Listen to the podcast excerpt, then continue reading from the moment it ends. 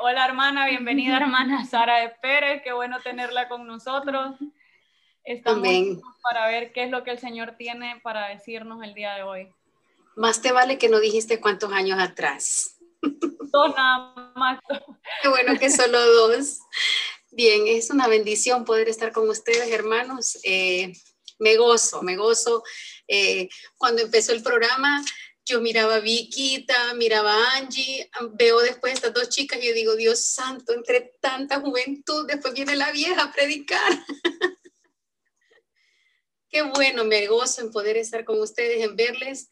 Eh, no sé si José Luis todavía está aquí, pero créanme que como decían, eh, como decía Margori, eh, es sentirse en casa. Se me llenaron los ojos de lágrimas cuando vi a José Luis.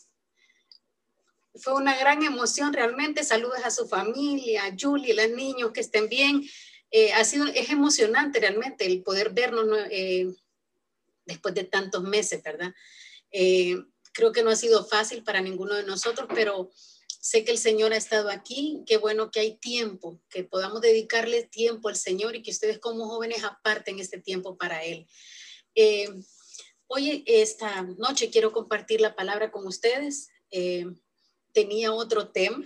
Quiero confesar que tenía un tema diferente, pero la semana pasada, eh, ya hace una semana, me había contactado, yo tenía un tema listo y de repente el Señor me hizo cambiar ese tema, así que yo espero que esta palabra realmente sea de edificación para cada uno de ustedes, como, como lo ha sido para mí mientras yo me preparaba, ¿verdad? Eh, yo quiero que oremos solo un ratito para dedicar este tiempo al Señor y que sea Él quien hable y toque nuestros corazones. Padre que estás en el cielo, te damos infinita gracias, Señor, porque en medio de la necesidad, en medio de la prueba, Señor, en medio de la bendición, en medio del gozo, en cualquier situación, podemos venir ante ti, Padre. Porque en medio de todo lo que hemos vivido, tenemos palabra, como decían estas jóvenes, Señor, y aún tenemos tiempo para poder alabarte, exaltarte y bendecir tu nombre. Te pedimos, Señor, que en esta noche la palabra que tú has puesto, Señor, en, en nosotros sea para bendición que podamos realmente atesorarla, Señor, y aprovechar, Padre, lo mejor para nosotros de tu palabra en este tiempo, Padre, que sabemos que aunque la palabra no ha escaseado, Señor, sabemos las dificultades por las que hemos pasado para poder llevarla y poder tenerla en nuestros hogares. Gracias, Señor, por este tiempo en el nombre de Jesús. Amén y amén. Yo quiero en esta noche y, si usted, mientras yo estoy hablando, usted quiere compartir o quiere interrumpir o quiere preguntar, háganlo con toda la libertad. Eh, quiero hablar un poco acerca de eh, las buenas obras. Creo que cuando digo buenas obras, muchos de ustedes se van a sentir identificados porque pues el Señor nos ha permitido demostrar buenas obras. Creo que en esta última semana todos, como decía Angie, ha tocado la fibra de nuestros corazones y las personas a veces en las que menos hemos creído, hemos visto cómo han reaccionado, hemos visto cómo han hecho buenas obras, ¿verdad? Eh, pero yo quiero hablar acerca de las buenas obras y la salvación, que son dos cosas que a veces eh, podríamos decir que como iglesia a veces entramos como en controversia acerca de estas cosas, ¿verdad? Y ah, como cultura, a veces se nos ha dicho que las buenas obras, pues ya sabemos que, pues que nos salvan, que nadie va a llegar al cielo por ser bueno, ¿verdad? Eso ya lo sabemos. Y de eso, en eso me quiero enfocar. Yo eh, voy a, mm, espero poder compartir. Uh, quien esté de anfitrión, que si por favor me permite compartir la pantalla para poder, eh, eh, pues que vayan viendo algunos de los versículos y lo que tengo preparado para ustedes. Hemos escuchado decir que las buenas obras nos salvan y es posible semejante aclaración. Es posible realmente pensar que después de todo lo que hemos vivido y vemos las buenas obras de las personas, realmente no nos salvan, de, nada nos sirven. Bueno, pues tenemos un Dios de amor, tenemos un Dios de justicia. El ministerio del Señor está basado en su justicia, en su amor, en su misericordia y en su gracia. Pero, eh, ¿Cómo es posible que teniendo un Dios de amor y un Dios de justicia no tome en cuenta nuestras obras? ¿Cómo es posible que si Dios es tan bueno, nuestras obras no le parezcan buenas y no sean suficientes para que podamos alcanzar salvación?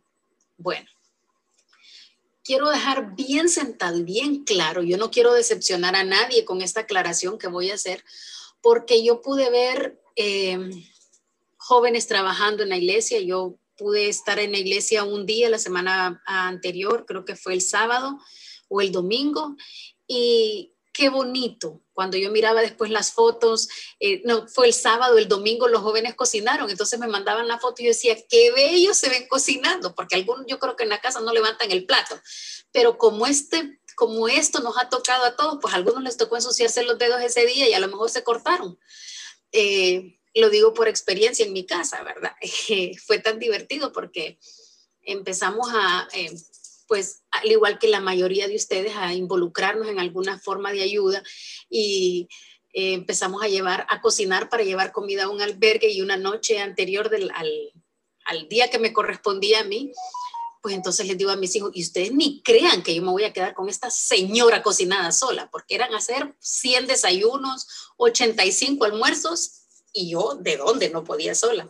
Entonces puse en la noche a Eduardo a pelar zanahorias, a María José a rayar qué, y era tan divertido porque realmente que en los varones, pues por lo menos Eduardo eh, hace lo básico, pero ponerse a picar la verdura, pues como que tampoco, ¿verdad? Pero le tocó, le tocó porque le tocó. Y nadie murmuraba, todo el mundo así como, ¿y ahora qué hago? ¿Cómo te ayudo? Y el día siguiente a las 5 de la mañana todo el mundo a hacer el café, el desayuno para llevar. Y qué bonito ver cómo el dolor eh, de ver la situación de las demás personas nos mueve a hacer buenas obras. Lastimosamente, jóvenes, esto no nos da salvación. Lastimosamente, las buenas obras nos salvan. Y fíjense que, eh, déjenme ver, no sé si todavía no podemos, eh, no puedo compartir pantalla, pero bien, vamos a seguir. Dice que, dice la palabra eh, que si las obras, si bien esto es cierto que esto no nos salva, yo quiero hacer una diferencia entre lo que son las buenas obras del amor y el valor salvador que queremos atribuirle a estas. Hay personas que creen, y voy a decir que hay religiones en las que se enseña que a través de las buenas obras se alcanza salvación. Sin embargo, la palabra no nos enseña esto. La palabra no nos está enseñando que se podía hacer de esa manera. Eh, ya estamos listos. Vamos a ver. Bien. Entonces, la salvación y las buenas obras no, aunque van a la par, o deberían de ir a la par, las, las buenas obras no nos llevan a alcanzar salvación. Eso es algo que debemos de tener bien claro y encontré esta imagen que realmente me, pareció muy apropiada. Si ustedes ven, tenemos las, por un lado tenemos las obras y por otro lado tenemos la gracia. La gracia, dice la palabra, que somos justificados por gracia, no por buenas obras, no porque usted haga lo que haga, no porque usted esté con el agua hasta aquí tratando de ayudar a alguien, eso le va a traer méritos en salvación. Es, la Biblia no habla de eso.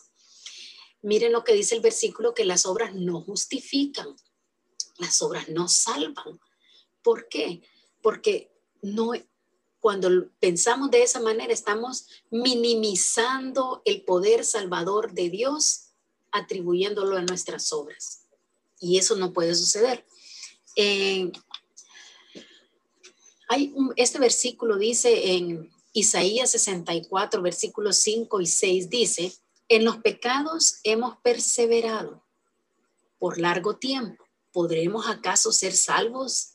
Si bien todos nosotros somos como suciedad y nuestras justicias son como trapos de inmundicia, significa que todo lo bueno que yo hago, creyendo, escuchen esto, si yo hago cosas buenas porque estoy pensando en mi mente que voy a alcanzar salvación a través de esto, todo lo que yo pueda hacer miren, yo puedo deshacerme de todos mis bienes, invertir mi tiempo y hacer lo mejor que yo crea en mi mente y en mi corazón por los demás.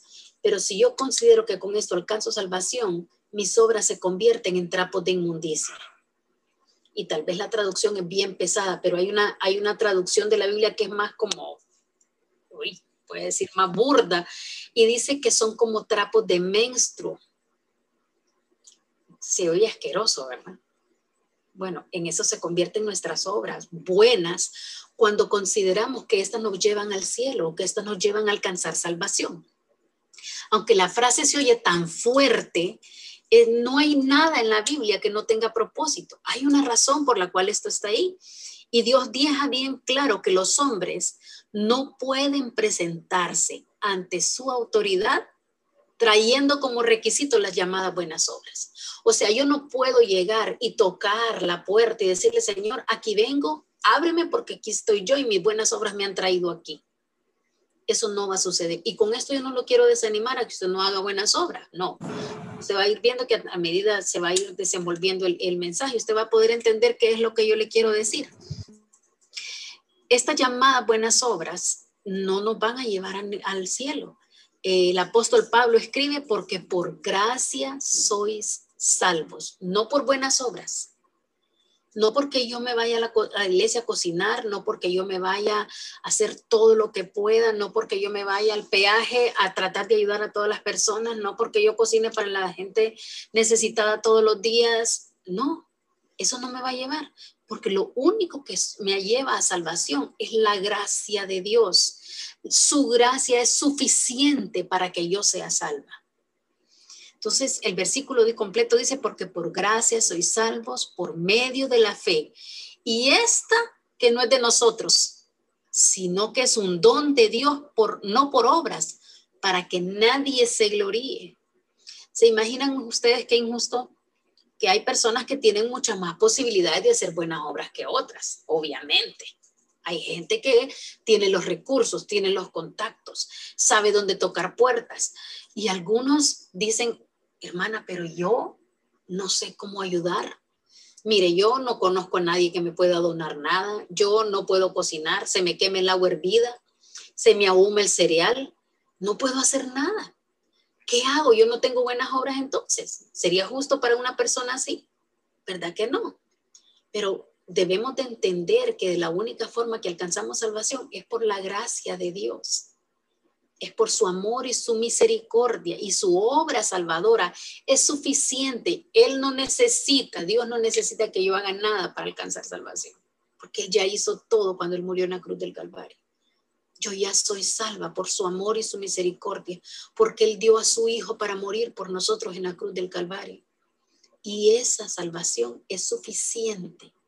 Yo no tengo méritos para que con mis obras pueda alcanzar salvación. La salvación se logra solo a través de Jesucristo, no porque hagamos obra, no importa lo grande de la obra, solo el sacrificio perfecto de Cristo en la cruz nos puede salvar, jóvenes. Eh, fue una discusión en mi casa al hablar acerca de esto, ¿verdad? Y hubieron eh, opiniones encontradas al respecto. Y me imagino que ustedes ahorita están diciendo, ay hermana, tanto que me he matado para que usted venga con este mensaje ahora, puncharme y bajarme todos los ánimos y yo hasta dejé las uñas en esa cocina. Yo regalé mi cama y ahora estoy durmiendo en una colchoneta y usted me viene a decir que de nada me sirvió. Bueno, fíjense que eh, la Biblia dice en, en Hebreos capítulo 10, versículo 10 en adelante, dice, esta es la voluntad somos santificados mediante la ofrenda del cuerpo de Jesucristo, hecho de una vez para siempre. O sea, lo hizo una vez y no necesita volverlo a hacer más. Esa vez fue suficiente para que todos los seres humanos podamos alcanzar salvación. Y ciertamente todo sacerdote está día tras día ministrando y ofreciendo por muchas veces los mismos sacrificios que nunca pueden quitar los pecados, pero Cristo habiendo ofrecido una vez y para siempre un solo sacrificio y por los pecados, se ha sentado a la diestra de Dios, porque con una sola ofrenda hizo perfectos para siempre a los santificados. Mire usted qué maravilloso. En el tiempo de la ley, ¿cuántas veces tenían que hacer sacrificios para alcanzar perdón? Sí, y, tenían que si era un palomino, que si no era, que si era una, una oveja o que si era un cordero. Habían diferentes sacrificios y había que estar constantemente, periódicamente. La gente tenía que ir al templo y ofrecer sacrificio. Pero vino Dios y envió a Jesús a morir y ese único sacrificio fue suficiente para que alcanzáramos salvación, sin necesidad de que yo haga buenas obras. Fíjense que para muchas personas hay un conflicto entre el hecho de las buenas obras, que las buenas obras no puedan tener mérito. Fíjese que tienen mérito las buenas obras. O sea, ¿me sirve de algo hacer ser bueno, pues? ¿O no me sirve, hermano? ¿Qué, eh, qué contradicción si yo le estoy diciendo que no, que no nos sirve, que no, las obras buenas no me dan salvación. Bueno, ¿tienen mérito? Sí, sí tienen mérito, pero no para alcanzar salvación. ¿Me entienden?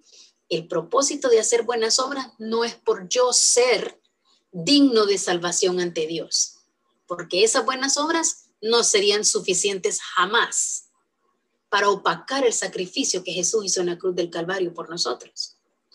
Muchos inconversos hacen buenas obras, pero tristemente, pues no son salvos. Usted ha escuchado eh,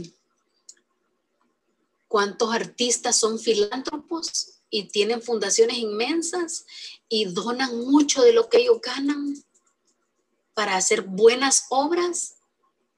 Y qué bueno, ¿verdad? Y uno dice, ay, qué hombre tan bueno solo le hace falta ser salvo. ¿Mm? Porque ni todos los millones que done, ni todas las fundaciones que, que él establezca, ni todos los viajes que pueda hacer o establecer le van a ayudar a alcanzar salvación si él no recibe a Jesús como su Salvador personal, si él no entiende que el sacrificio de Jesús fue suficiente en la cruz del Calvario para salvarle. Entonces, ¿de qué sirve hacer todo este montón de obras. ¿De qué sirve ayudar? Sí, al fin y al cabo, pues no me va a servir mucho, hermana, porque ya soy salva, entonces ¿para qué me mato? Podríamos pensar de esa manera. Pensar, bueno, ¿para qué le voy a hacer tanta cosa si al final no me ayuda a alcanzar salvación? Bueno, sí tienen valor, pero Dios dice que estas obras no tienen valor, que no tengan valor para salvación, no significan que no tienen un valor para Dios. Y la verdad es que si Dios nos diera la salvación por buenas obras, entonces estarían condenados todos aquellos que son mendigos que viven en la calle. ¿Se imagina usted qué culpa tiene un niño que creció en la miseria, que no pudo ir a la escuela y que sus padres lo mandan a pedir dinero en la calle? ¿Usted cree que ese niño, si por buenas obras fuera, podría salvarse. Él no puede hacer donaciones ahorita, si más bien él está esperando que le demos. Si con esto de la cuarentena la situación económica de muchas familias se ha ahondado y ha caído bajo, eh, ustedes han escuchado cuántos negocios están cerrando, ¿verdad? Y pedimos y decimos, qué pesar. Yo casi lloro cuando me di cuenta que iban a cerrado el Hotel Sula. Para ustedes no significa nada el Hotel Sula porque ya solo los viejos creo que íbamos a esos lugares. Pero ¿quién no se fue a comer un sanguchito? O el famoso pay de limón o la comida, qué sé yo, en nuestros tiempos. Pero ya se acabó. Ya cerró. Porque la situación económica que por la que estamos pasando ha venido a trascabar en la situación familiar, en la condición económica de muchas personas. Entonces estas personas no pueden, no pueden hacer buenas obras porque no tienen los recursos económicos, los medios para poderlo hacer. Entonces, ¿qué culpa tienen ellos que dependen de la caridad pública? No podrían alcanzar salvación entonces, porque no tienen cómo hacer buenas obras. Porque si ellos dependen de las buenas obras de otros, sería injusto que Dios les enviara a condenación por no haber podido cumplir con hacer las buenas obras. Y Dios no se contradice si Dios es un Dios de misericordia y la palabra dice que los pobres siempre estarán con nosotros, en medio de nosotros, entonces, ¿cómo demandar buenas obras a alguien que necesita? ¿Cómo demandar a alguien que no dé lo que no tiene porque su condición económica no se lo permite? Bueno, saben que la Biblia dice que porque somos hechura suya, creados en Cristo Jesús para buenas obras, las cuales Dios preparó de antemano para que anduviésemos en ellas. Fíjese que ya Dios permitió que nosotros hiciéramos buenas obras. Sí, Él permite que hagamos buenas obras.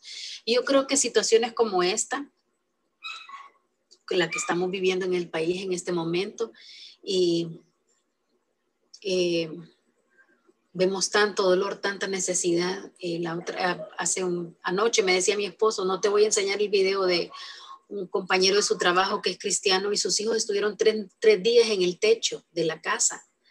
Y me decía, si yo te lo enseño, no paras de llorar. Y yo le dije, mejor no me enseñes, ya no quiero ver tanto dolor y tanto sufrimiento porque yo no sé si ustedes como que... yo quisiera que se me secaran las lágrimas cuando veo los videos, pero es una llorazón increíble cuando uno ve el sufrimiento. Y estas, esto nos da la oportunidad de hacer buenas obras. Sí. Entonces, ¿por qué hacer buenas obras si al fin y al cabo no me van a ayudar? No me van a hacer salvo. ¿Cuál es el rol de las buenas obras en la salvación?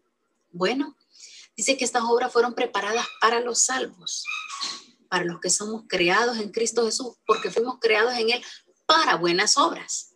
Ahora, Muchos inconversos hacen buenas obras, pero tristemente no son salvos. Muchas de las obras son hechas por los hombres creyendo que eso es suficiente para alcanzar vida eterna. Y eso no es así. No importa lo que sentimos en el corazón, solo hay una forma de ser salvos y es por medio de Cristo Jesús. Entonces, jóvenes, cuidemos entonces el hacer buenas obras, pero el estar conscientes de que hemos recibido a Jesús como nuestro Salvador y que estamos procurando nuestra santidad para poderle ver. Porque no por obras para que nadie se lo oríe, pero tampoco deje de hacerlas, no se aproveche. No, no, no se me va a ir a acostar ahorita creyendo este, ah, bueno, ya soy salvo, el Señor ya hizo todo y como yo no quiero pagar lo que el Señor ya hizo por mí, entonces yo me acuesto a dormir. No, no, no, no, no, levántese porque no es el punto. Hay una obra que sí da la salvación del alma es la obra expiatoria de Cristo en la cruz del Calvario. La obra de Él es mi salvación. Mis obras no califican para alcanzar salvación. No, no, no. Si una persona que acepta a Cristo Jesús como su Salvador debe comenzar a obedecer la voluntad de Dios y luego como consecuencia vienen las buenas obras. Mire usted cómo es yo recibo a Jesús como mi Salvador, antes de recibirle a Él, mis buenas obras no cuentan para salvación. Pero ahora que ya soy salva, ahora que hago la voluntad de Dios, entonces las buenas obras vienen a ser un fruto del cambio que Dios ha hecho en mi vida. Porque entonces yo comienzo a hacer mis buenas obras con una intención diferente. Y aquí es donde la intención de mi corazón cuenta. Yo empiezo a hacer buenas obras como un fruto de la obra que Dios ha hecho en mi vida, de la obra salvadora, de la redención que yo alcancé, entonces comienzo a hacer buenas obras por amor a Dios, por agradarle a Él, no por comprarle a Él la salvación, sino por agradarle a Él por lo que ya Él hizo en mí, por la obra redentora que Él hizo en mí, entonces yo voy a decidir hacer buenas obras. Entonces mis buenas obras comienzan a tener una recompensa. Fuera de Él, nada podemos hacer, ni, buena, ni las obras buenas no salen bien, porque no me llevan a salvación. Pero cuando estoy en Él, mis buenas obras sí tienen sentido. Cuando yo estoy en Él, entonces voy a entender que mis buenas obras sí juegan un rol muy importante en mi vida. Las buenas obras humanas juegan un papel tremendamente importante. No puede haber salvación sin buenas obras y tus buenas obras son cruciales para tu salvación. ¿Cómo puede entonces decir esto una persona si nos han enseñado en la iglesia que como no por obras para que nadie se gloríe, hemos vivido bien confiados? ¿Saben que yo creo que esta situación nos ha venido a mover el tapete a todos? Porque ¿usted se ha quejado de su casa en alguna vez? yo les voy a contar, y siempre les he dicho, creo que cuando yo era joven, yo decía, ¿por qué me tocó nacer en Honduras? Si yo veo esos paisajes en Finlandia, yo veo los, los Alpes suizos, y yo veo esos pueblos tan, que parecen de mentira, ¿cómo me tocó a mí nacer en Honduras ustedes? ¿qué, hice yo para que me tocara aquí, Dios mío? Yo vivía así, yo pensaba así en algún momento. Yo decía, caramba, ¿cómo es posible que tanto lugar bonito, y en Honduras, ustedes ni lo hayan en el mapa, ¿ves? Si los gringos, si, si, los gringos hay gente que como tienen tan poca cultura general, esos han de creer que andamos en taparrabos aquí. Mi esposo hace 20 años fue a Japón y un niño en una escuela se enojó, dice, porque un niño en una escuela le preguntó que si él se ponía ropa solo porque había llegado a Japón y que si aquí se vestía la gente. Yo digo, ¿qué, qué creerán de nosotros? Bueno, cuando yo era joven pensaba, Señor, ¿cómo me tocó nacer allá? Aquí, yo que hubiera querido nacer en otro lado. Allá donde, que en Singapur, yo veo esos edificios, esos, esos lugares tan maravillosos. Y yo nací en Honduras, decía ella. ¿Nos hemos quejado? ¿Usted se ha preguntado a veces? Yo creo que sí.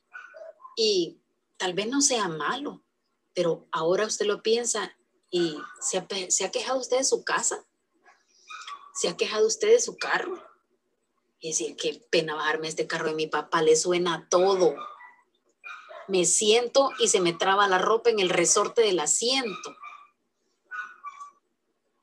Pero ahora que hemos visto tanta necesidad, usted no da gracias a Dios porque tiene un techo. ¿No le parece que esta situación nos ha llevado a entender lo bendecidos que somos? El valor de tener una cama y un lugar calientito para dormir, comida caliente en casa, sin tener que esperar que alguien más nos dé. Creo que ha sido más claro que el agua cuán bendecidos somos y aún si lo han perdido todo, hay personas que perdieron su vida.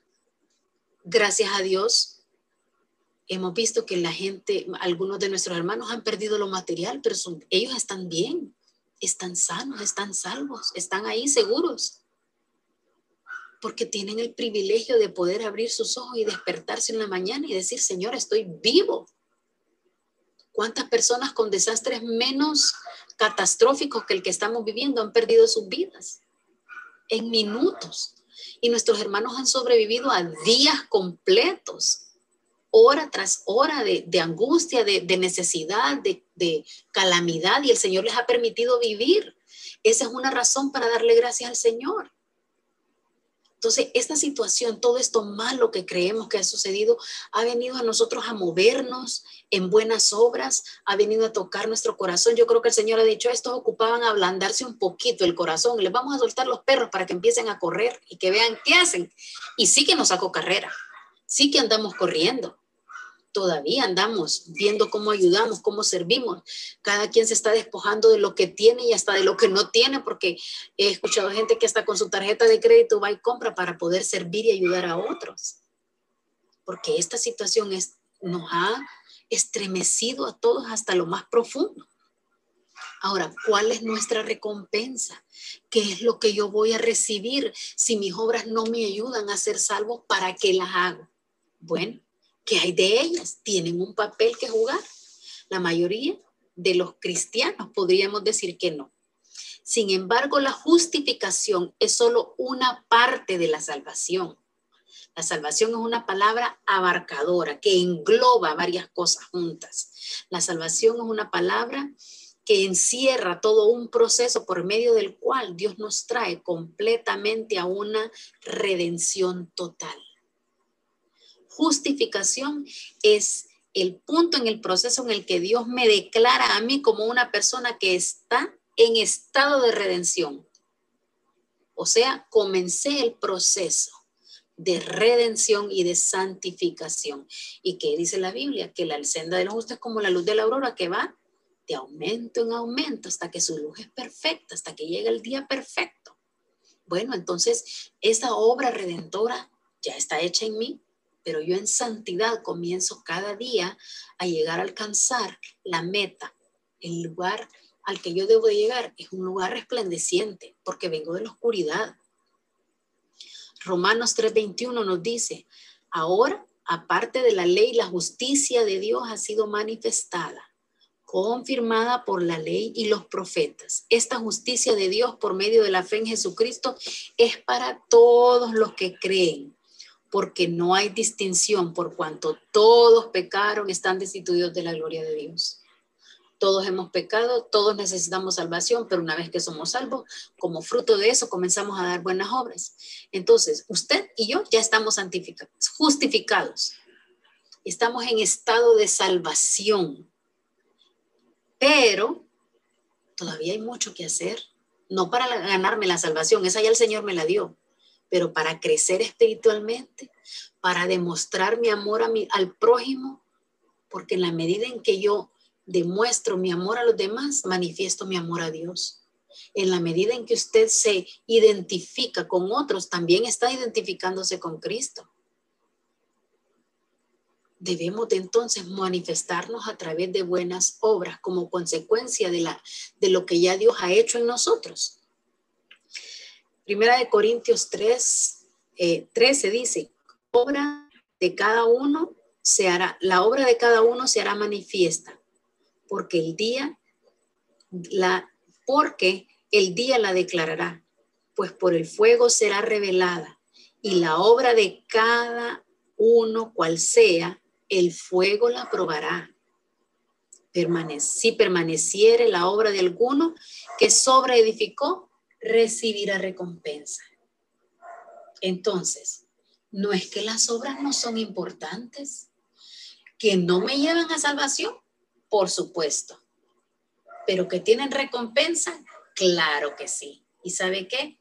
Dios honra a los que le honran y paga bien. Paga bien, paga con intereses, paga con creces. Él nos da más de lo que nosotros podemos pensar. Su obra es pequeña, su colaboración es pequeña, lo que usted hace cree que es insignificante, Dios va a recompensar grandemente y con abundancia lo que usted pueda o no hacer. La recompensa que Dios te da en el cielo te, te será dada en relación a tus obras, pero no porque tus obras sean justas o meritorias e imponen obligación en Dios para recompensarla. Dios no dijo, bueno, mira, por cinco buenas obras te voy a pagar diez. No hay, no hay tarifa. Dios no estableció una cuenta, no, no, no, ni está obligado si ya nos dio salvación. ¿Qué más puedo pedir? Ya no merezco más. Sin embargo, sin embargo, por las buenas obras que yo haga, me va a dar recompensa. Nos va a dar recompensa. Dios en su gracia nos ha dado la promesa de que recompensará cualquier obediencia que nosotros le demos a Él.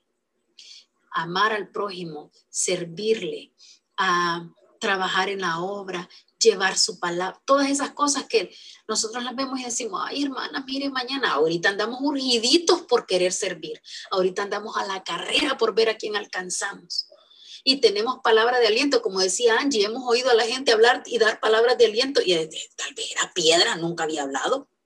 Esos mudos hasta ahorita ya hablan. Hasta esos han hablado, hasta las piedras se han movido ahorita. ¿Por qué? Porque es el fruto de Dios en nosotros. Queremos hacer el bien, queremos agradar a Dios bendiciendo a otras personas. Dios prometió en su gracia que Él nos va a dar una corona. ¿Y sabe qué? Nuestra corona va a estar decorada con nuestras buenas obras. O sea, usted tiene la opción de tener una coronita, pues ahí sencillita, una cosita ahí delgadita, con baño de oro tal vez. No, David dice que ya es de oro, no hay baño de oro, que es de oro. Pero dice que va a estar decorada y que hay piedras que va a poner de acuerdo a las obras que hagamos. Entonces, aunque nuestras obras no nos lleven a alcanzar salvación, nuestras obras sí van a ser recompensadas por Dios en su tiempo. Y aparte, eso es cuando lleguemos al cielo. Él va a recompensar cualquier acto de obediencia que hagamos a Él. Él nos lo va a recompensar. No se va a quedar con nada. Pero eso es allá. Ajá. Y aquí que dice que Él no se va a quedar con nada de lo que nosotros hagamos. Que si usted le da un vaso de agua a uno de esos pequeños, eso Él se lo va a pagar a usted. Un vaso de agua, el Señor se lo va a recompensar. ¿Tendremos un Dios justo? ¿Tendremos un Dios que ve nuestras buenas obras? ¿Tendremos un Dios que ve la intención de nuestro corazón? Claro que sí. Pero que quedemos bien claros entonces que no es nada de lo que yo pueda hacer para alcanzar salvación. Pero por agradar a Dios, sí puedo hacer buenas obras, porque ya Él hizo una obra en mí. Yo quiero que veamos este pequeño videíto. Me lo encontré mientras me preparaba y me pareció muy apropiado, es corto.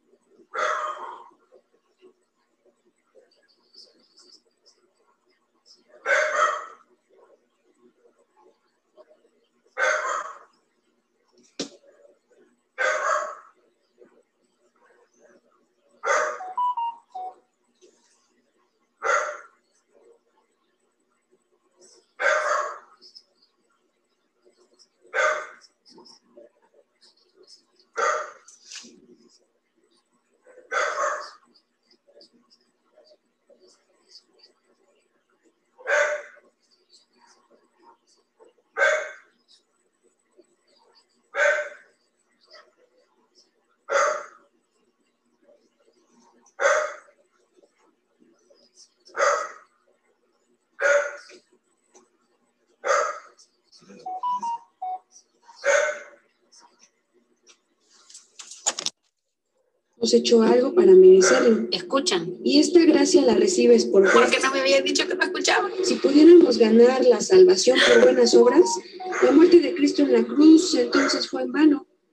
Pero Cristo murió porque la humanidad no tiene la forma de lograr su salvación por muchas buenas obras que ha. Voy a retrocederlo porque no escucharon, pero no voy a retroceder todo. ¿No recuerdas la predicación de hace una semana sobre ayudar al prójimo? Ayudar a la obra del Señor y dar sin dolor de corazón. Es importante porque Dios ha mandador alegre. Sí, sí recuerdo ese estudio, Liliana, pero creo que estás confundiendo las cosas. Nosotros no hacemos lo que la Biblia dice para salvarnos, porque la salvación no es por las buenas obras que hagamos, la salvación es por fe. Como cristianos obedecemos lo que dice la Biblia por amor a Dios. Ninguna obra que tú o yo hagamos nos asegura un lugar en el cielo. Entonces Dios no tomará en cuenta todo lo que hago. Si esperas que lo tome en cuenta para tu salvación, no. Porque la salvación es por gracia y la gracia es un favor inmerecido. Un favor que Dios nos concede sin que hayamos hecho algo para merecerlo. Y esta gracia la recibes por fe. Si pudiéramos ganar la salvación por buenas obras, la muerte de Cristo en la cruz entonces fue en vano. Pero Cristo murió porque la humanidad no tiene la forma de lograr su salvación por muchas buenas obras que haga. Y cuando Jesús logró nuestra salvación, pues nos la ofrece gratuitamente. No tenemos que hacer nada para que nos la dé, más que extender los brazos de fe y recibirla. Si le diéramos a Dios algo a cambio para recibir nuestra salvación, entonces la estaríamos cambiando como si fuera un trueque y dejaría de ser un don de Dios. Entonces dejo de hacer lo que estoy haciendo. Total, no me va a servir. Claro que no debes de dejar de hacer estas obras de caridad. Debes de continuar ayudando a tu prójimo, Liliana, porque eso es agradable a Dios. Pero no pongas tu confianza en eso, sino en lo que Jesucristo hizo por ti. Para que entiendas mejor esto, te recomiendo que leas Romanos del capítulo 4 al 6. Ahí está todo esto bien explicado por Pablo. Así que en lugar de que dejes de hacer estas obras de caridad, déjame ayudarte. Muchas gracias, Ruth. Siempre es bueno contar con alguien que conoce bien su Biblia para que nos oriente en estos casos.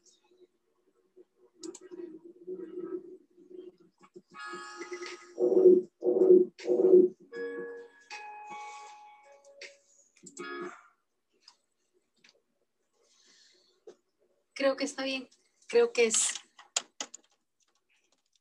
creo que bien claro. Eh, no podemos poner nuestra fe en nuestras obras. Mi fe debe de estar basada en el sacrificio de Jesús en la cruz del Calvario.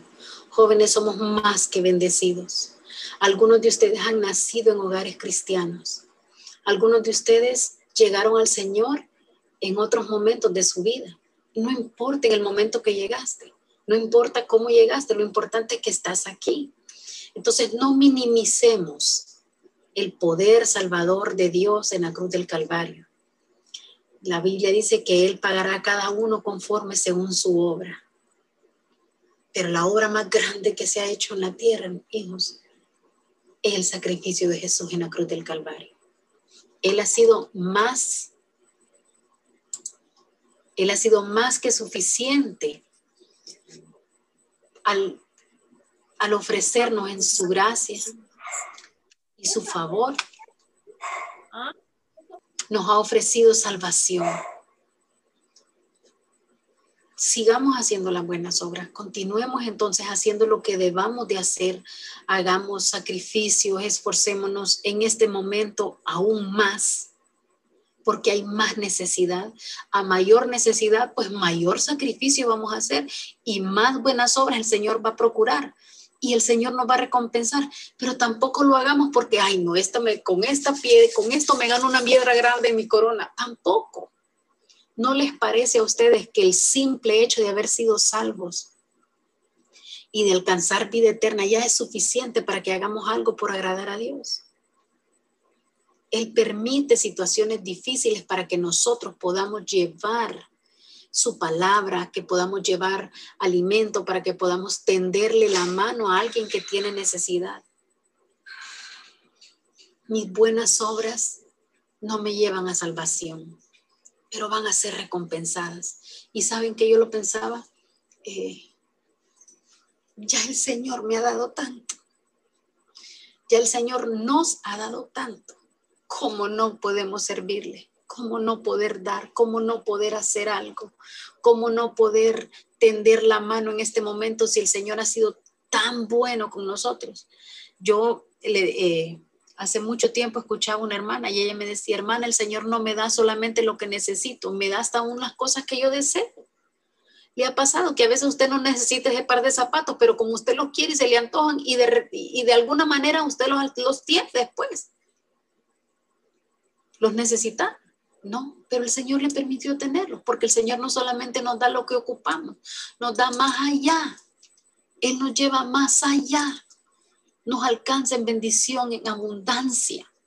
Aún en las condiciones que podamos vivir, pues no tenemos lo, no tenemos, no somos millonarios, no nos, no tenemos de sobra.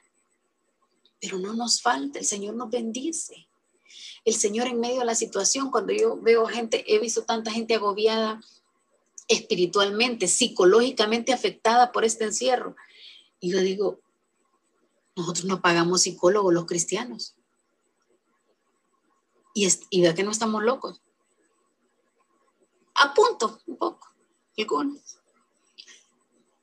Algunos ya lo traen de, por naturaleza, pero miren, he visto, óigame, me sorprendo de ver cuántos psicólogos está trabajando vía Zoom oiga, me han hecho dinero tratando de ayudar a las personas. Y yo digo, Padre, tú te has encargado de nuestra salud mental. Tú has tenido cuidado de nosotros en medio de este encierro. Han sido meses tras meses. Y no me digan que no ha sido, que ha sido fácil porque creo que no lo ha sido. Y creo que de acuerdo a la personalidad de cada uno, unos han sufrido más que otros. Yo no sé, tal vez eh, ustedes van a ver ahí la diferencia. Grecia y Margorio, ustedes pueden tener la misma personalidad, pero al mismo tiempo pueden ser diferentes. Puede que a una le guste estar en la casa y a otra le guste salir. ¿Quién creen que ha sufrido más entonces? A la que le gusta salir. Esa persona sufre. En mi casa la persona que más ha sufrido ha sido María José, la pobre. Porque Eduardo paga por no salir, María José paga por, por andar afuera. Y este encierro ha llevado al borde de la locura a mucha gente pero ¿y nosotros? ¿Tenemos un padre al que podemos ir?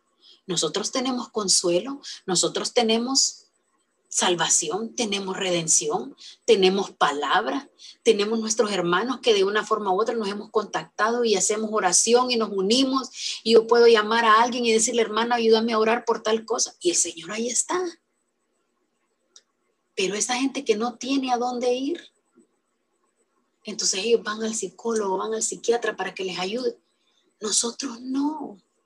Entonces, el solo agradecer esa obra, esa permanencia de Dios en nuestras vidas, el tener un Padre Celestial al que poder ir, solo eso ya me debe de a mí mover para hacer buenas obras.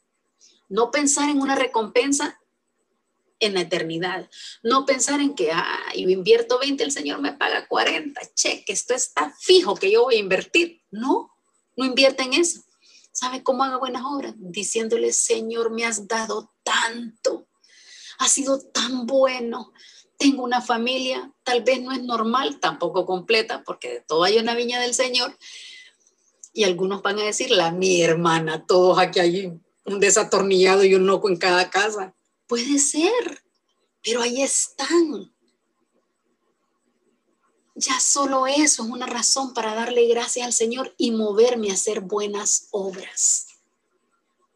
Miren, qué lástima por todo lo que está sucediendo, pero al mismo tiempo yo digo, qué bueno, Señor, porque he podido ver la fibra del corazón de nuestra iglesia moverse. Como decían, mencionaban las hermanas de Olancho, los hermanos de aquí, los hermanos de allá, de todas partes. Hay gente de otras iglesias que me llama y me dice, hermana, en su iglesia tal y tal cosa, sí. Eh, y yo, ¿y usted qué está haciendo? Yo estoy haciendo esto, yo estoy haciendo lo otro, y mi pastor.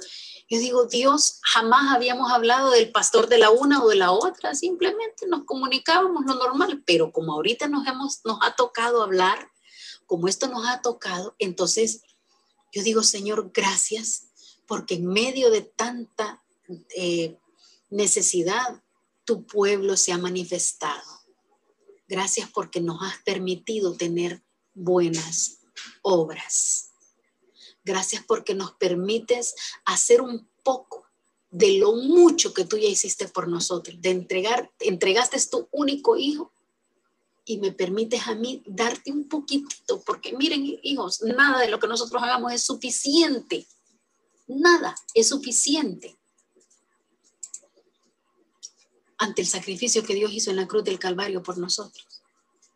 Nada de lo que usted haga ahorita va a poder pagar lo que el Señor ya hizo nada va a poder pagar la sangre derramada en la cruz del Calvario. Ya con esto estamos más que pagados. Entonces, no pensemos en nuestras buenas obras ni por recompensa, ni por alcanzar salvación. Pensemos en buenas obras por agradar a aquel que nos amó primero. Y de paso, entonces vamos a bendecir a nuestros hermanos, vamos a llegar a alcanzar al necesitado, vamos a llevar la palabra donde escasea, vamos a poder con nuestro testimonio, la gente va a ver y va a decir, ¿por qué esta gente es así? Porque tenemos a Cristo en nuestro corazón. Porque después de ser salvos, emanan buenas obras de nuestras vidas. Pero solo por el sacrificio que Jesús ya hizo por nosotros. Ya esa es la única. Y debería, yo a veces digo, Señor, ni me debería de haber ofrecido una corona. No me debiste haber ofrecido vida eterna. Solo el hecho de haberme ofrecido a tu Hijo en la cruz del Calvario es suficiente. No merezco que el Señor, aparte de haberme dado a su Hijo, también me ofrezca más cosas. Una vida abundante aquí, que me ofrezca consuelo, que me ofrezca una vida eterna, que me ofrezca entonces que voy a estar en, un lugar que mi mente no es capaz de imaginar, que aunque Juan no describe, no es suficiente para que mi mente pueda dibujar lo que vamos a vivir, donde vamos a estar. Esas calles de oro, yo las puedo, me las puedo imaginar y hay artistas que las han pintado, pero creo que nada va a ser suficiente. La imaginación humana es corta para verlo. ¿Usted cree que Dios tenía que hacer eso por nosotros? No, no tenía que, pero nos ama tanto que nos ha dado más de lo que realmente merecemos. aparte de darnos a su Hijo, nos ha dado más y encima va a tener una recompensa para nuestras buenas obras. Jóvenes, yo quiero bendecirlos en esta noche. Yo quiero realmente, quiero decirles que ustedes han impactado mi vida positivamente al ver cómo se han volcado en servir, cómo con, tanto buen, con tan buen ánimo lo han hecho, como eh, sin pensarlo se han volcado y han ayudado. Y eso es de lo poco que hemos podido. Yo no sé cuántos están haciendo muchas más cosas de las que ni siquiera nos damos cuenta. Y no tenemos que darnos cuenta, pero yo los bendigo por haber, por las buenas obras que hacen, porque el Señor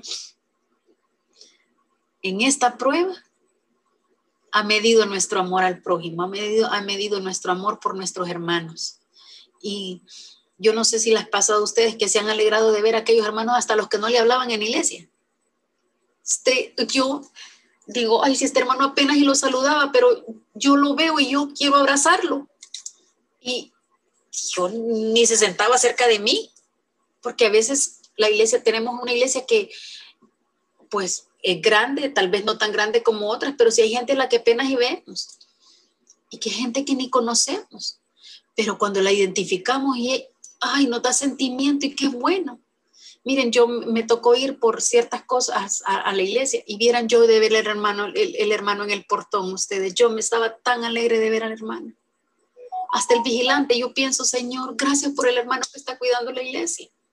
Y yo les aseguro que en este momento el Señor está permitiendo que afloren sentimientos de unidad, de hermandad entre nosotros, el hecho de extrañarnos y, y ahora pues ver la necesidad que nos volcamos aún más.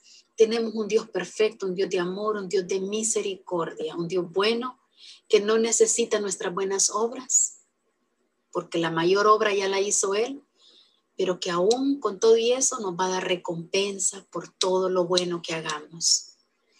Siempre y cuando tengamos en nuestro corazón que todo lo que hagamos es por agradarle a Él, porque le amamos a Él, porque queremos quedar bien con Él y con, no con los ojos de los hombres.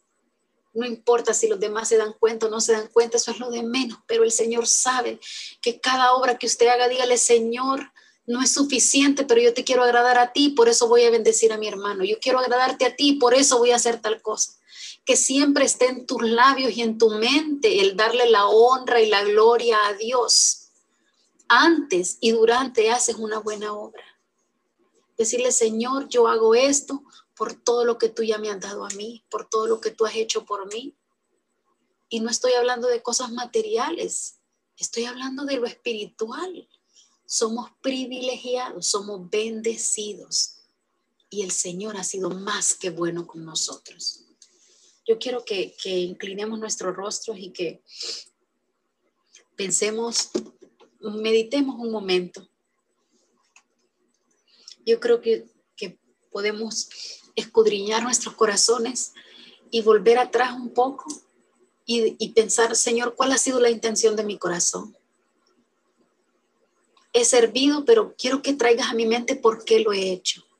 Lo he hecho porque los demás me vean. Lo he hecho solamente porque la piedad y la lástima se apoderó de mí. O lo has hecho consciente de que estás recompensando un poco de lo que Dios ha hecho por ti. Quizás no hemos estado conscientes de por qué hemos sido movidos a buenas obras últimamente, pero creo que Dios en su amor y su misericordia puede revelarnos y puede cambiar nuestra mente.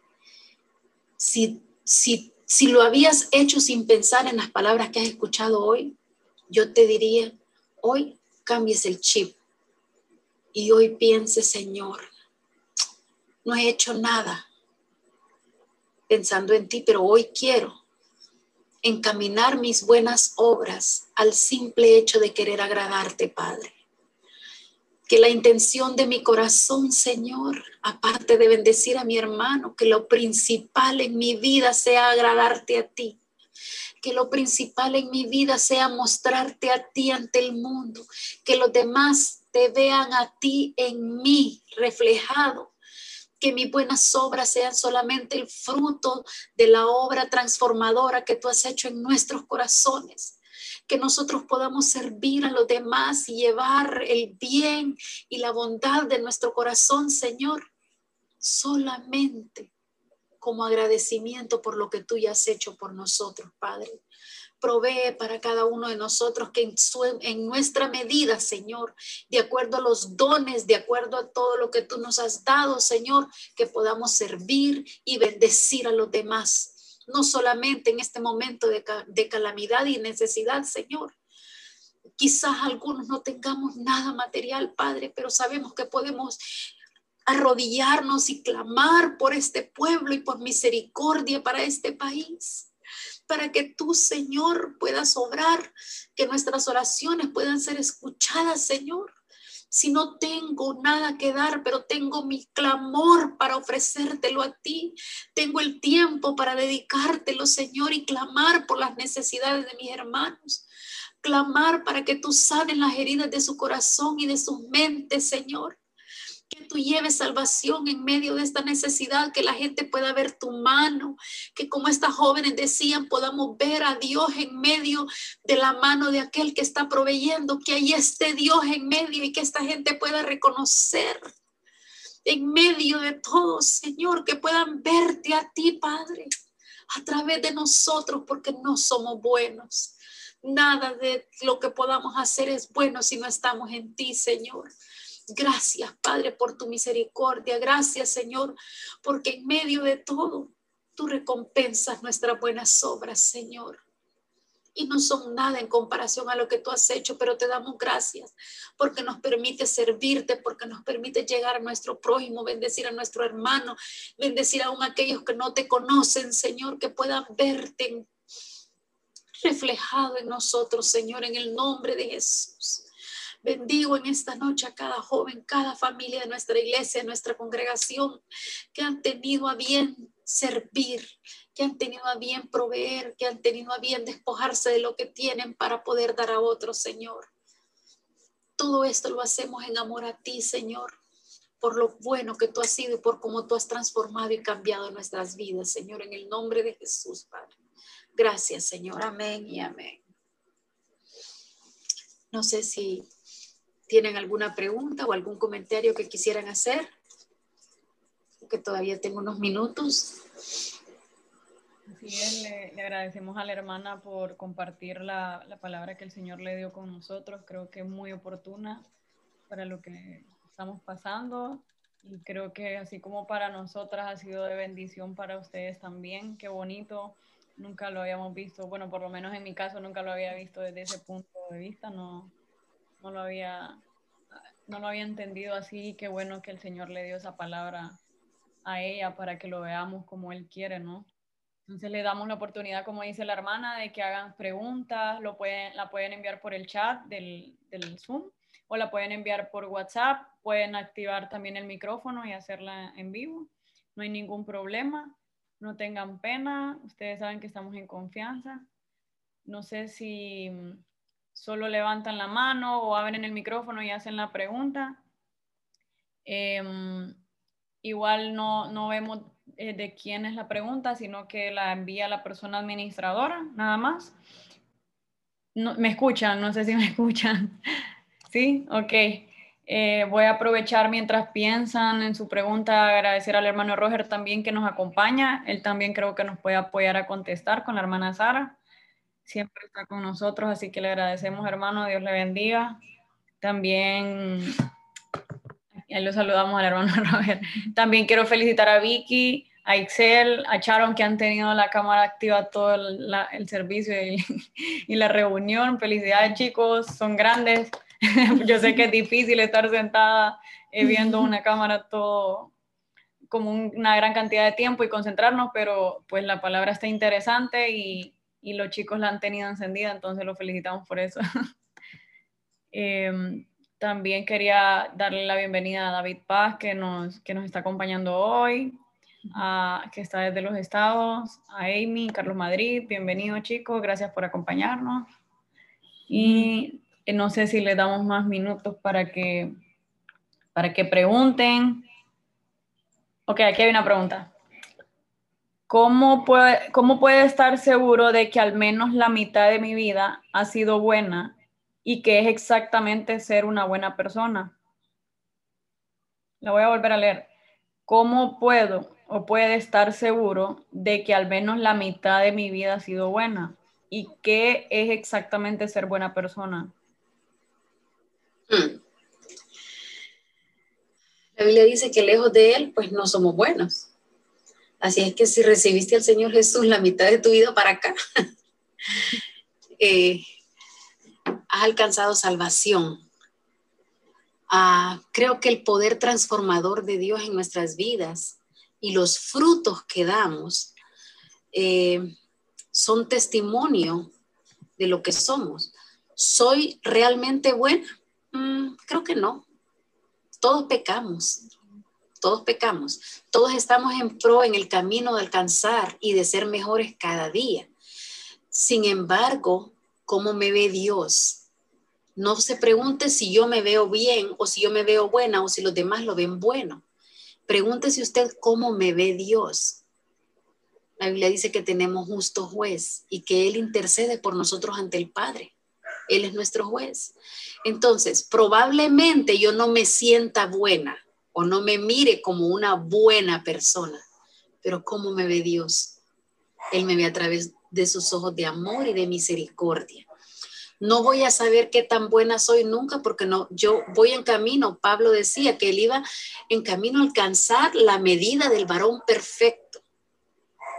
Y no es que lo haya alcanzado a todo, y Pablo era Pablo. O sea, yo vengo empezando.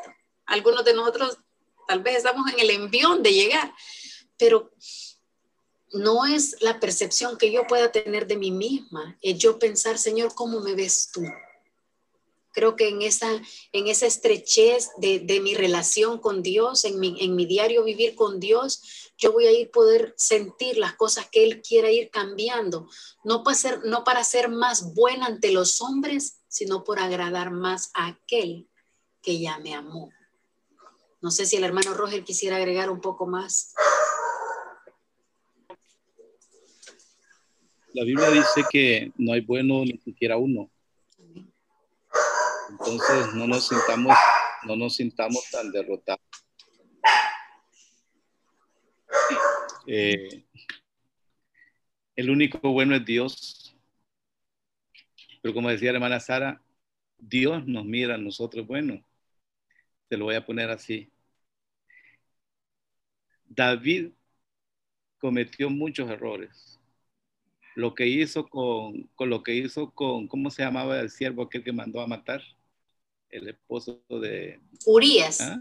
Urias. Urias Eteo. Urias Eteo. Lo mandó a matar con alevosía, con ventaja, con maldad. ¡Wow! Se aprovechó del hombre, se aprovechó de la mujer, Ah, y cometió muchos errores. Sin embargo, era un hombre que amaba a Dios, que estaba cerca de Dios, que tenía comunión con Dios y que Dios al final dijo que era conforme al corazón de Dios. Eso significa que en Cristo Jesús el Señor nos mira a nosotros justos y buenos, porque no nos mira a nosotros, sino que mira a Jesús en nosotros. Pero eso no quiere decir de que nosotros tenemos que ser malos, al contrario. Él quiere que nos parezcamos a Él. Por eso puso su Espíritu Santo para que cuando nosotros cometemos pecados y nos apartamos del camino, que nos redarcuya. Generalmente el Espíritu Santo, a mí, por, lo menos a mí lo personal, me, me mientras yo estoy descansando, mientras estoy dormido. Eh, hay, momentos en que yo no estoy dormido, dormido, sino que estoy en una forma muy sensible como para poder entender por el Espíritu la reprensión de Él. Y yo entiendo que por esto y esto y esto y esto es que trata tu espíritu. Yo, quiero, yo creo que a muchos de ustedes les pasa lo mismo y es un momento para reflexionar y para ponerse a cuentas con Dios. Eh, después de haber nacido de nuevo, la vida de uno cambia, definitivamente cambia, porque Dios pone el amor de Dios en nosotros. Algunos aman más intensamente que otros, pero siempre amamos, amamos al hermano, amamos a los pastores, amamos a los ancianos, amamos al hermano que está con nosotros y aún a los difíciles de amar, nosotros lo amamos o deberíamos de amarlo y aprender a amar. Entonces, no se preocupe, Dios no lo mira a usted como lo que usted se ve, Dios lo mira a usted como viendo a Cristo nos justifica por medio de Cristo y nos ama y nos ve de esa, misma, de esa misma manera. Procuremos nosotros en lo que tengamos la capacidad por el Espíritu hacer lo mejor posible en cuanto a nuestras acciones y en cuanto a nuestros sentimientos, ser lo mejor posible en el poder del Espíritu Santo. Yo solo quiero agregar un, versículo que a mí me, llena mucho, es Sofonías 3:17, y dice, Jehová está en medio de ti, poderoso Él salvará, se gozará sobre ti con alegría. Y esa frase me enternece el corazón porque dice, callará de amor. Porque Él me ve con tanto amor que no, no tiene palabras para expresar cuánto me ama. Y no porque yo sea buena, solamente porque Él es amor. Entonces, como decía el hermano Roger, no nos juzguemos tan duro nosotros mismos si estamos en un proceso realmente de alcanzar la medida que Él quiere que alcancemos. Entonces, no miremos atrás si es la mitad un tercio o un cuarto de mi vida, no importa qué hora, no importa en dónde estoy, lo importante es que yo alcancé salvación, que Él me mira con amor, aún sin yo ser lo suficiente, sin lo que yo creo que es ser suficientemente bueno. ¿verdad? Porque Dios es amor y Él nos mira hacia nosotros. La perfección la vamos a alcanzar cuando nuestro cuerpo sea transformado. Ahorita Dios está tratando con nuestro espíritu, perdón, está tratando con nuestra alma, que ahí están los pensamientos, las cosas feas que pensamos, las cosas feas que nos vienen. Él está tratando también con lo que sentimos, que muchas veces sentimos cosas feas en contra de un hermano, en contra de una autoridad. Y Dios, por medio del Espíritu Santo, está tratando para mejorarnos, igual con nuestras acciones. Son tres áreas que el Espíritu Santo está tratando ahora. Pero va a llegar un tiempo cuando la redención de nuestro cuerpo, ya sea la transformación el arrebatamiento, o si morimos en la resurrección, ya nosotros ya olvídese de todas esas bajezas. Nosotros vamos a hacer exactamente como nuestro Señor Jesucristo nuestros sentimientos van a cambiar, nuestras acciones, nuestros pensamientos y todo nuestro ser va a ser completamente distinto. Esa va a ser la perfección. Hasta entonces vamos a ser perfectos. Por mientras estamos luchando y trabajando para ser mejores cada día, por el Espíritu. Amén. Qué, qué bonito, hermano. Qué buena nueva esa. Tengo otra pregunta por aquí. Tal vez nos ayuda. Eh, dice, darle el 10% de tus ingresos a la iglesia o tratar a todos de manera justa o dar un poco de tu tiempo para ser voluntario una vez al mes te hace buena persona? Es que yo creo que aquí debemos de tener bien claro, jóvenes, cuál es la intención de tu corazón. ¿Sí? ¿Estás pagando tus diezmos? ¿Estás dando tu tiempo porque quieres ser bueno? ¿O lo estás haciendo por agradecimiento a Dios? porque la intención aquí juega un papel bien importante. ¿Sí? Fíjense ustedes que yo siempre he pensado, eh, no tengo muy bien, muy claro el sistema de impuestos en Estados Unidos, ¿verdad? Ese jueguito de impuestos que se tienen ellos, pues mi mente no es tan financista, entonces yo no, no lo tengo bien claro. Pero sí tengo algo bien entendido, es que si yo dono dinero a una ONG o a una fundación sin fines de lucro, yo no pago impuestos por ese dinero.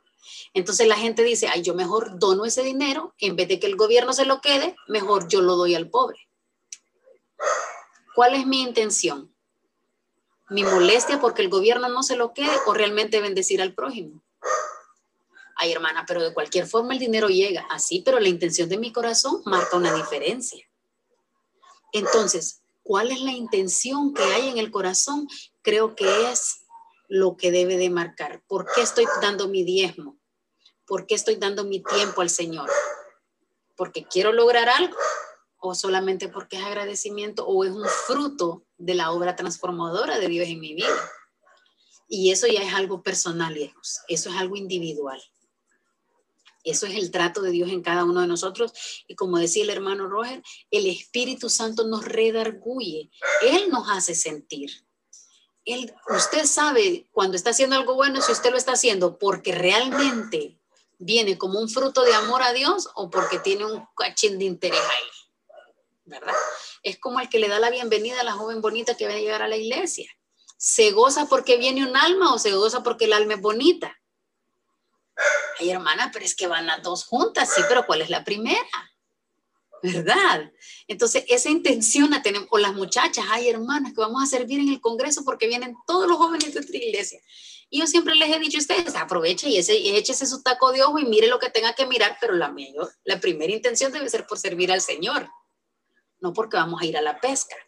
¿verdad? Entonces, la intención de nuestro corazón en este tiempo que vivimos en la gracia marca una gran diferencia, porque en el tiempo de la ley pecábamos de acción, aquí solamente de pensamiento podemos pecar. Entonces, aunque estemos haciendo cosas buenas, si nuestras intenciones y nuestros pensamientos no son puros, nuestras buenas obras no quedan en nada. Ni tus diezmos van a servir para que pienses que por eso vas a alcanzar bendición. Momento. Así no es. Dios no necesita mi dinero. Dios necesita que de mi corazón haya agradecimiento. sí, hermano. Me gustaría aclarar que los diezmos no se lo dan a la iglesia. Los diezmos no se dan a la iglesia, ni se dan al pastor, ni se dan a, a la congregación. Nuestros diezmos se lo damos al Señor. Por eso, cuando recibimos nosotros nuestros sueldos, apartamos el 10%. Y allí en la privacidad nuestra, levantamos al cielo y decimos, Señor, recibe estos diezmos que son tuyos. Se le da, se le da, se lo deposita en la iglesia para que lo administren conforme la necesidad. Dice, para que no falte, da esto, mete esto a la folio para que no falte pan en mi casa, porque hay responsabilidades. Hay que pagar luz, hay que pagar agua, hay que pagar eh, ayudas, ayudas de salario a los hermanos que trabajan a tiempo completo, hay que comprar esto, comprar lo otro pero verdaderamente aquí se le da es al Señor. Pero el Señor no necesita el dinero. El Señor no necesita dinero. No necesita tampoco sacrificios. Pero Él ve el corazón, le vio el corazón a Abel. El Señor no, necesita, no necesitaba un animalito que muriera. ¿Para qué? Pero miró, primer lugar, la obediencia, en segundo lugar, el corazón del hombre se lo daba con mucho amor, con mucha referencia, y esto le tocaba el corazón a Dios. Eso es bien importante. Las obras son importantes. Muéstrame tu fe sin obras o muéstrame tus obras sin fe. Son nulas. Una debe ir acompañada de la otra. Si yo tengo fe, también tiene que ir acompañada de obras. Como decía la hermana Sara, las obras son fruto de mi fe, son fruto de, mi vivencia con Dios. En el capítulo 25, creo que de Mateo, 25, encontramos ahí la parábola de eh, el rey que se fue, dejó a sus siervos y le dejó, le dejó talentos. A uno le dio cinco, a uno le dio dos, a otro le dio uno. Y cuando regresó, pidió sus talentos. ¿Qué hiciste con tu talento?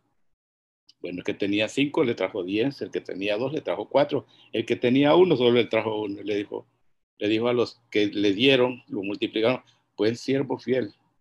En lo, en lo poco eres fiel, en lo mucho te voy a poner. Entra en el gozo de tu Señor. Sin embargo, uno enterró el talento porque tuvo miedo de Dios. Yo sé que tú eres un, que tú eres un hombre, un hombre enojado. Si te hubiera perdido el talento, a ver qué me hubieras hecho. Qué barbaridad, por lo menos lo hubiera metido al banco para que ganara intereses. A este échenlo afuera. Las obras son importantes, hermanos, porque las obras están mostrando si verdaderamente nosotros somos gente de fe, si hemos creído su palabra. Por cuanto me diste de comer, por cuanto me diste de beber, por cuanto me viste desnudo y me diste que vestir, me viste en la cárcel y me fuiste a visitar, estaba enfermo y me fuiste a visitar. ¿Qué significa eso? Eso son obras por cuanto lo hiciste a uno de mis pequeños, a mí me lo hiciste. Y ahí viene, de ahí viene recompensa. Las obras tienen recompensa. Así que son buenas las recompensas. Dice, Cuando nosotros prestamos al pobre, prestamos a Dios. Cuando nosotros damos al pobre, estamos como invirtiendo en el cielo, que allá se nos va a devolver eso que nosotros prestamos o dimos y se nos va a dar el doble o más. Pero no estamos hablando de cosas materiales, estamos hablando de cosas espirituales que ahorita ni las entendemos hasta que las podamos ver, pero ya va a ser en otra dispensación. Amén. Ahí termina. Hablo mucho. Ok, no, está bien hermano, más bien gracias porque nos ayuda a aclarar dudas. Yo creo que el tema está bien interesante. Tengo varias, algunas preguntitas por aquí. Eh, dice, ok, como decía la hermana, somos salvos por gracia, pero las buenas obras que hagamos suman a que mi galardón sea mayor. Pues sí, definitivamente, ¿verdad? Eh, dice que pues las coronas no van a ser iguales, hermanos se imagina usted la coronota que debe echar Pablo. Nada que ver con la que me puedo ganar yo, hermano, ¿verdad? Pero eh, creo que el privilegio más grande no es la corona que me voy a poner, es el verle. Es verle, es estar en su presencia. Es que aunque no me dieran nada, solo saber que vamos a poder estar entre sus pies y verle cara a cara y poderle contemplar ya debería de ser suficiente razón para que yo quisiera estar allá. Entonces, si nuestras obras, como dice el hermano Roger, tienen recompensa y la vamos a ver más allá. Por eso les digo, nuestro entendimiento no es capaz de dibujar lo que podemos llegar a alcanzar, ¿verdad? Y nuestras obras pues ni deberían de ser recompensadas, como les digo. Pero como tenemos un Dios de amor, como Él no ve las cosas como las veo yo, porque su amor es perfecto y el mío no, y el nuestro no es bueno, no es suficiente, entonces Él ve las cosas de una forma diferente a lo que nosotros la vemos. ¿Merecemos recompensa? No, si ya nos dio más de lo que nos merecemos. Y encima de eso nos va a recompensar. Me recordó un versículo que dice, el que no deje padre, madre, hermano, compadre y todas las cosas.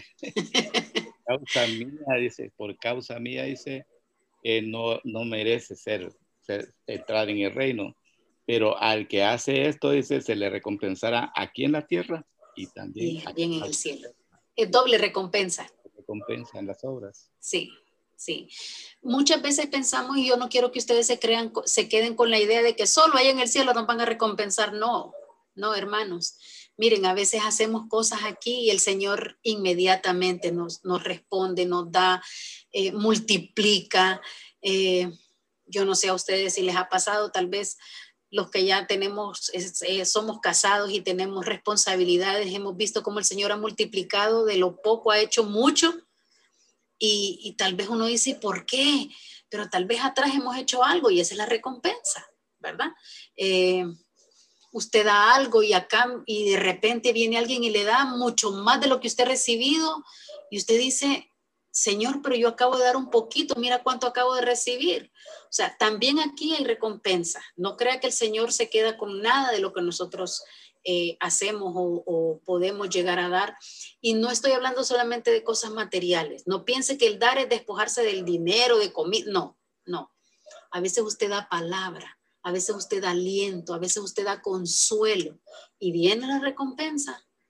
El tiempo que usted dedica también es recompensado aquí en la tierra, pero la mejor recompensa va a venir cuando estemos ahí en el cielo, por supuesto, pero aún aquí en la tierra el Señor recompensa nuestra buena obra. Yo he visto buenas madres, unas madres que son dadivosas, que son despojadas, y antes se usaba una, una frase que decía, yo soy ahí, yo le doy de comer al pobre, yo le doy de comer al que pasa por ahí, al que tiene necesidad, porque algún día a mis hijos también alguien se lo va a hacer, y es cierto, hermano. Sí. Yo he visto madres que han sido, wow, qué, qué campeonas. Y usted mira a sus hijos, bien bendecidos, por causa de la causa de la bondad de, una madre. De una madre. Sí. Entonces, yo no recompensa aquí, recompensa allá. Amén. Yo no sé, tal vez ustedes están muy jóvenes y la situación que vivimos ahora pues no es la que se vivía en mis tiempos. Eh, pero yo recuerdo, y tal vez el hermano Roger tiene conciencia de esto, tal vez Tito un poco, que se acostumbraba en las casas que cuando pasaba alguien había siempre un plato de comida para quien llegara a pedir, no importaba quién fuera. Yo recuerdo que yo tendría, tengo muy buena memoria, quiero aclararles, no es que esté tan vieja, tengo buena memoria. Tenía como unos cuatro o cinco añitos y en mi casa había un plato, un vaso y un juego de tenedor y cuchara y listo para cualquiera que llegara a la casa a pedir comida. Entonces, mi mamá eh, se iba a trabajar, pero la muchacha que nos cuidaba quedaba con la instrucción, si alguien llega a la hora del mediodía y quiere comer, usted sírvale y ya sabíamos en qué plato. Yo recuerdo que yo corría y agarraba el mismo platito siempre porque ya sabíamos que había alguien que el que lavaba, el que planchaba, el que chapeaba, el que fuera, tenía la obligación de comer en mi casa y había gente que solo pasaba pidiendo comida y uno le daba y no había malicia, uno no ponía, sacaba la mano pensando que le iban a arrancar el reloj. Vivíamos otros tiempos, por supuesto, tal vez por la situación que vivimos ahora ya no se acostumbra, pero era una costumbre bien común dar. ¿Y saben qué? No, da, no, no dejaba de comer la gente por regalar un plato de comida. Siempre había. Hay casas aquí a los que yo voy, hermanos, y yo conozco una casa en especial que yo me asusto si llegamos 10 a esa casa, los 10 comemos y esa mujer no le falta. Yo digo, ¿y de dónde saca? ¿Cómo el Señor le multiplica la comida? Porque en su corazón hay bondad, entonces esa es recompensada también. El Señor multiplica así como los panes y los peces. Ixel. Sí, eh, Dios les bendiga, Sarita y hermano Roger. Tal vez yo quisiera eh, poner el, no un balazo, sino que un, comentario con respecto a la pregunta, porque a veces se puede entender de que eh, dicen, a, ah, eh, haciendo referencia a veces a, doctrinas de prosperidad que andan por ahí, que dicen que sea, si yo dono mil, a mí el Señor me va a bendecir con diez mil, y si yo doy diez mil, el Señor me va, me va a bendecir con tanto. Entonces, tal vez no entender o no confundir el hecho de que el practicar una buena obra o el que yo estoy dando algo, el Señor me lo va a dar, me lo va a volver el doble o el triple, según la, esas doctrinas de prosperidad que andan por ahí, ¿verdad? El Señor Qué bueno. perdón. Sí, sí, hermano Roger. El Señor dijo que lo que haga tu mano derecha, que no lo sepa la mano. Amén. Exacto. Eh, creo que debemos de tener bien claro, y vuelvo al punto que les decía anteriormente, cuál es la intención de tu corazón, hermano. El Señor ve las intenciones. Te estoy dando 5 mil para que me des 10 mil. Eso es una inversión financiera, no es agradar a Dios. Y la otra, Dios no va a recompensar mis caprichos, porque Dios no es juguete de nadie. Y Dios no actúa de acuerdo al capricho de mi corazón. Entonces, no nos dejemos engañar por esas teorías de prosperidad, estas, estas cosas que, que andan y le dicen, invierta en el reino, invierta en el reino, si Dios no es banco, hermanos. Dios va a dar de acuerdo a la necesidad de cada, de cada uno y a la intención del corazón. Entonces, si en mi corazón el deseo es agradar a Dios, yo no necesito que nadie me ponga una cuota. Y la otra es que yo, como decía el hermano Roger, yo no le estoy dando a un hombre ni a una iglesia. Entonces, que no nos, em, no nos embarquemos en esta teoría porque no es pecado ser pobre, no es pecado no tener dinero, no es pecado tener necesidad porque la Biblia dice que los pobres vamos a tenerlos en medio de nosotros. Entonces, esta teoría de prosperidad nos hace ver como que el que es pobre es porque está en pecado, hermanos. A ver en qué anda usted que el Señor por eso no lo prospera. ¿Desde cuándo? Si Pablo en un tiempo tuvo que trabajar y hacer sus tiendas, y en otro tiempo pues también le abundó, pero también necesitó. Y Pablo era Pablo, no dejó de ser un, un siervo de Dios. No porque estaba en prosperidad, era porque estaba en mejor contacto con Dios. No es así, hermanos. Entonces no nos equivoquemos. No existen esos pactos en la Biblia. No, la Biblia no los menciona. Son mercaderes del Evangelio. Mire, hermano, nosotros los cristianos somos bendecidos porque Dios nos quiere bendecir. Algunos son prosperados porque Dios lo quiere prosperar. No es que andamos atrás de la prosperidad. En lo que andamos buscando el reino de Dios y su justicia, en esa manera Dios nos va a bendecir. Entonces, primeramente lo que tienen que hacer es buscar el reino de Dios y su justicia y las demás cosas, lo que necesitas, Dios te lo va a dar. Entonces, hemos primero eso. Eso de pactos y eso de solo las personas que, que no tienen mucho conocimiento de la palabra pueden caer en eso. Pero una persona que conoce las escrituras no va a caer en la trampa. Nosotros Para empezar, no es bíblico, uno. Y dos, hay gente que agarra porciones de la Biblia y las manipula, pero las convierte en doctrina de hombre. No tiene una base bíblica para eso. Entonces hay que tener mucho cuidado. Realmente no escuchemos todo. No escuchemos todo. Porque si no tenemos, no estamos bien establecidos en palabra y en fe y en doctrina, pues podemos caer, ¿verdad? Pues no deje que nadie lo manipule. Yo siempre les he dicho a veces, aún en la iglesia, les digo, yo a veces oro con un ojo cerrado y otro abierto para ver quién va a venir a orar por mí, qué va a decir. Porque sí, o sea, somos, nuestros ojos deben de estar puestos en el Señor con el conocimiento de la palabra, para dejarnos guiar por la, el hombre, el Señor ha puesto con discernimiento de palabra, con revelación para que nos guíe. Entonces, no nos dejemos engañar por, por nadie que venga con estas cosas, como decía el hermano Roger, la Biblia no habla de esos pactos. Bueno, ya, ya casi vamos con, con el video, un videito que Vicky nos habló al principio, una sorpresita que tienen, que les han preparado, pero tengo una última pregunta que dice, ¿qué, qué cosas aparentan ser buenas obras, pero no lo son? Todas. Todo lo que yo puedo hacer puede aparentar ser buena obra, pero en mi corazón no lo estoy haciendo con, con la verdadera por la verdadera y justa razón. Si usted ve, yo puedo hacer de todo, pero probablemente en mi corazón no lo esté haciendo por agradar a Dios. Entonces, todo lo que yo pueda hacer de bueno me va a quedar en nada, pero eso es conmigo, eso es Dios y yo.